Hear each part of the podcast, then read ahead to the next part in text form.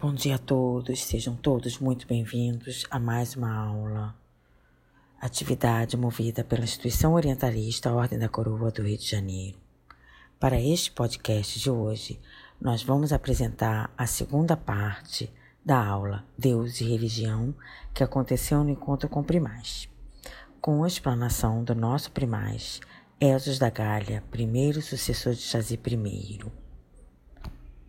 Amor é a expressão divina. Amor é o outro. Amor é você viver para o outro, não é você viver para você. Todo mundo que vive para amor, agora eu já falei aqui, não vai, porque já sabe. Quem já sabe não vai, porque já foi da outra. Aí vai. Eu, eu, eu vou perguntar para vocês. Se você já sabe que passou, participou daquela vez que a gente falou isso, não vai falar. Tá. Qual é o antônimo de amor? Vocês duas aí. Não te acorde a caçamba aí, Antônio. Qual é, qual é, gente não escuta essa palavra há tanto tempo. Qual é, é o antônimo né? de amor? É o oposto do amor que você É o oposto. Antônio. Olha, que- Raiva. Pode ser egoísmo também. né? Ah, essa foi cheio. Ela veio na aula. Ela veio na aula. Que a gente falou disso aí. Não isso aí. Eu Viu? pensei hoje. Matou a charada. É o egoísmo. É o ego, eu. O, o amor é o outro. O antônimo sou eu. Eu é que tem que ser, eu que vou falar, eu que vou isso, eu que vou aquilo. Então, é, quando a gente tem o egoísmo, você se afasta do amor. Você pensa só em você. Entendeu? E aí, quando você pensa no outro, então você está sintonizando com Deus. E você precisa de um templo para falar com Deus? Não. Porque o seu templo é o seu corpo. Onde você estiver, que é o seu lugar de falar com Deus. Deu para entender? Então, quando você está numa boa, quando você, quando você entra em sintonia com Deus, você não quer chegar na frente, você não quer passar à frente do outro, pelo contrário, dar ao seu lugar ao outro é, é uma satisfação imensa. Porque é amor. Ah, não, deixa eu passar logo, que ele vai passar na minha frente ali. Deixa eu passar. Vou dar o meu, meu lugar para ele. E aí você passa a entender a sabedoria de Deus, que você que sai ganhando quando você faz no outro a sua realização. Isso é um, é um grande equívoco, inclusive, dos avarentos, que acham que acumular para si mesmo é uma grande jogada. E a gente vê, gente que tem mais, mais estrada de vida, que quase todos que acumulam muito morrem infelizes. Eu, eu sempre tenho citado aqui, o sujeito acumula tanto, no final ele assiste a briga da família e alguns até a família querendo que ele desencarne, porque ele passou para a família o egoísmo de ter. Então, os próprios filhos começam a pleitear o ter daquele que já vai chegar nos seus. É, é, a tendência natural da vida. Entendeu? Então, é uma coisa sem sentido. Não que você não possa ter durante a vida o ganho para ter uma vida melhor, uma possibilidade melhor, acompanhar os sistemas que te exigem um ganho e tal. Mas tem gente que se torna tão ganancioso por acumular que eles não aproveitam o amor da vida que eles tiveram durante a vida, eles não têm amor. Aí quando chega no final, geralmente adoece, porque a doença é um problema comportamental antes de tudo. A gente fala que a doença é, é o alimento, é isso, é aquilo. A- até você escolher o alimento é um problema comportamental. Você escolhe o que come, mas pior que o alimento é o que você pensa. Então as pessoas adoecem por os seus pensamentos se divorciarem do amor. É o pensamento egoísta, é o pensamento do ciúme, é o pensamento da, da raiva, do rancor, do ódio, da culpa, da mágoa, essas coisas todas. Aí quando você começa a acumular isso, você fica doente. E tem aí gente que estabelece teorias, e para mim são teorias, não, não há comprovação, mas há, há pessoas que começam a estabelecer que os determinados cânceres têm uma raiz em cima de algum comportamento pessoal. Mas, e, por exemplo, doenças, só ver uma curiosidade, a gente também pode ter doenças acumuladas de outras vidas, ou coisa assim, porque tem crianças É, eu, doentes. eu, eu, eu não digo doença acumulada de outras vidas. Você pode não ter resolvido alguma coisa da- de outra vida e que ainda continua nessa vida sem corrigir.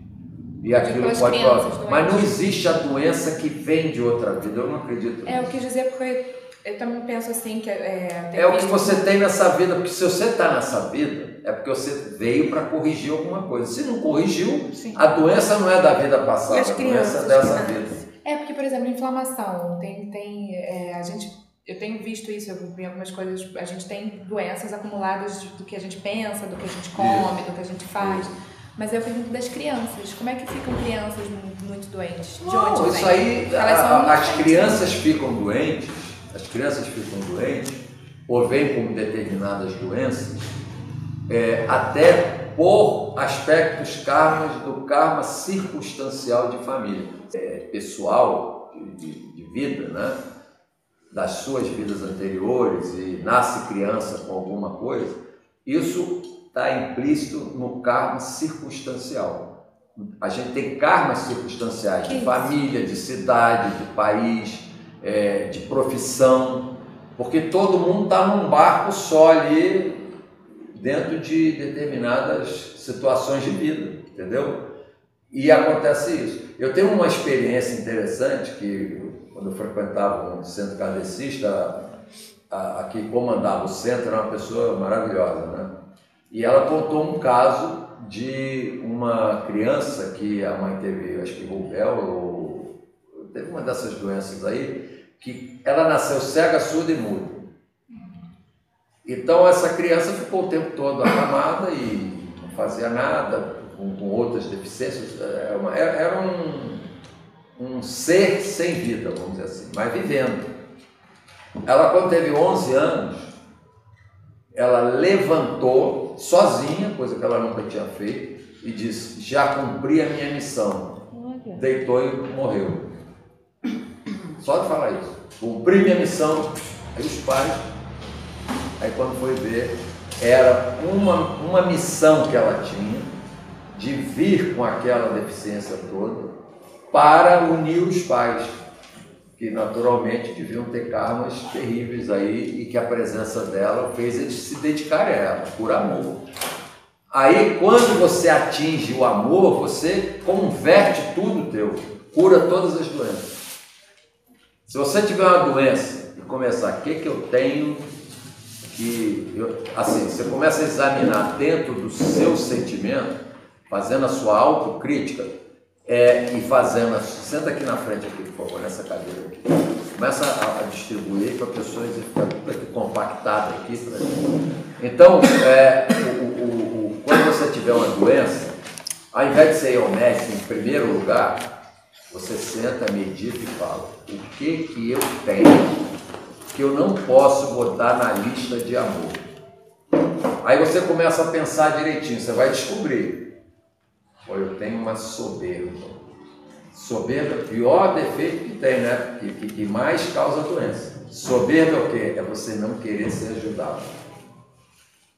A pessoa, olha, vou dizer uma coisa.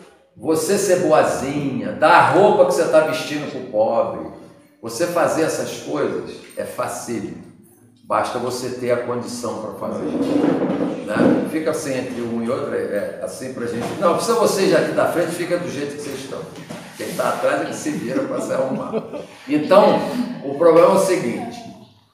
Aí você dá. Agora, vai você receber uma ajuda. Pensa você no seu padrão, eu vou ter que pegar só roupa usada que vão me dar. Aí o bicho pega. Aí o sofrimento é maior. Essa questão, isso chama-se soberba. Ninguém sabe que é soberba. Isso só acontece na hora que você vai ser ajudado. Se você tiver a humildade de aceitar ajuda numa boa, você venceu, olha, o pior obstáculo para se chegar a Deus. Porque você atingiu a humildade. E humildade eu falo sempre aqui, falei ontem na, em Calel. É, humildade é a consciência do poder. O eu sou. você me dá roupa, se eu uso roupa de outra isso não vai dizer nada. Porque o eu sou é absoluto. Eu não preciso dizer que eu sou. Aí eu aceitar roupa ou não aceitar roupa não tem. Não importa. Não tem, não importa. Mas pensa direitinho. Todos nós que somos de uma classe média para cima, a soberba bate numa boca. É difícil aceitar ajuda. E tem pobre, porque não é só rico não, que tem soberba, não. Tem pobre mais soberbo ainda. Sabe o que, que acontece? Eu tive experiência de vida com empresa, né? Sempre tive empresa e tal. E os empregados que eu mais ajudei, os que eu mais fiz por eles, foram os únicos que fizeram coisas contra. Né? Na hora de uma dificuldade qualquer, como é que pode isso? Uma coincidência, né? São muitos empregados. E aí você tira dois, três ou quatro, são exatamente aqueles que vêm, você ajudou. Aí isso me inculcou um bom tempo. Até que meditando eu percebi por quê. Foram os que eu ajudei, aquele que eu ajudei a comprar casa para ele, aquele que eu ajudei a família, aquele que eu arrumei emprego para a família toda. Esse tipo de coisa que a gente sempre fez, né? Porque a espiritualidade não é dessa encarnação, vem de outras. A gente ser empresário, aliás, até era um. Era um. Fazia parte da. Como é que se diz? Um conflito que eu sempre tive, que é muito difícil ser empresário e espiritualista. Não, é verdade. Mas tem coisas também engraçadas. Eu tive uma vez numa empresa em que eu, eu tinha lá o refeitório e servia aquela coisa, né? que era, era uma empresa, uma, uma grande oficina de é, manutenção de, de, caminhão, né? Ela tinha muitos clientes, muito grande, e eles iam no refeitório, então a gente encomendava comida, porque não tinha fazer a comida lá, não dá certo. Aí vinha sempre aquelas comidas assim, eu olhava aquilo, prato enorme assim. Né? Aí eu falei, poxa, é chato, os empregados comendo só assim, é, é macarrão, um, um, pedaço de carne, é, arroz, feijão, batata, eles gostavam disso. Aí um dia eu, eu usando um sentido da minha realidade, eu falei, poxa, vou mandar vir bife, é, como é? Frango à parmegiana para dar um sabor. Né? Teve greve. Não, vocês estão rindo? Um, ele, um veio com, com frango na minha Acha que isso aqui vai sustentar a gente?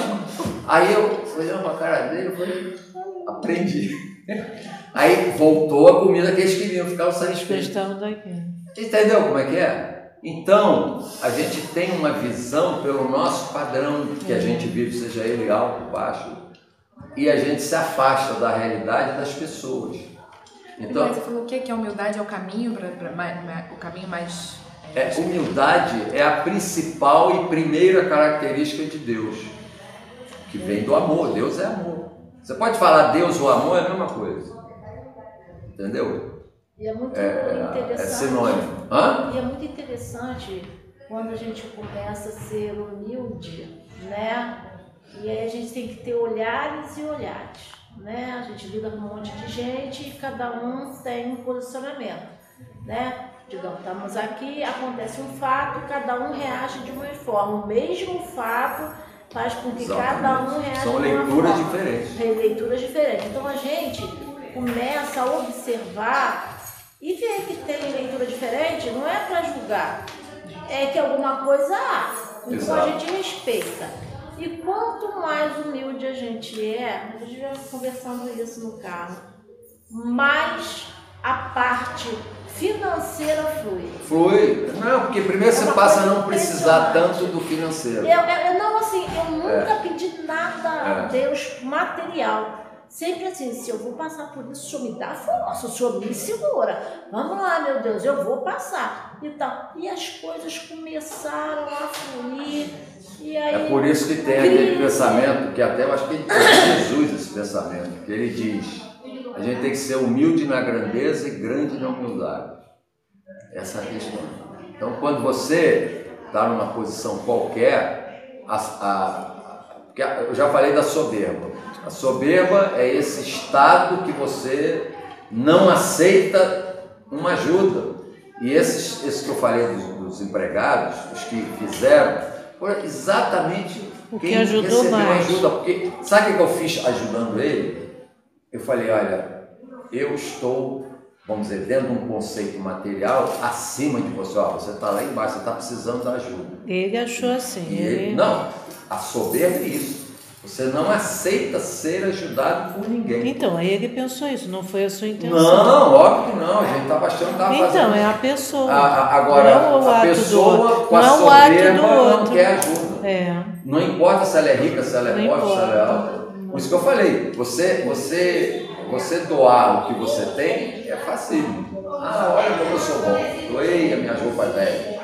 Agora, você aceitar ajuda, a roupa velha dos outros é que vai ser o problema. Você tem que testar aí a sua humildade. Obrigada a todos. Para aqueles que desejam nos conhecer, pode fazer o contato através do e-mail ordem da coroa arroba ordemdacoroa.com.br. E para quem quiser saber mais sobre a Ordem da Coroa, basta acessar o nosso site www.ordemdacoroa.com.br. E para conhecer os nossos vídeos, acessar o canal do YouTube Ordem da Coroa. Até a próxima. Namastê.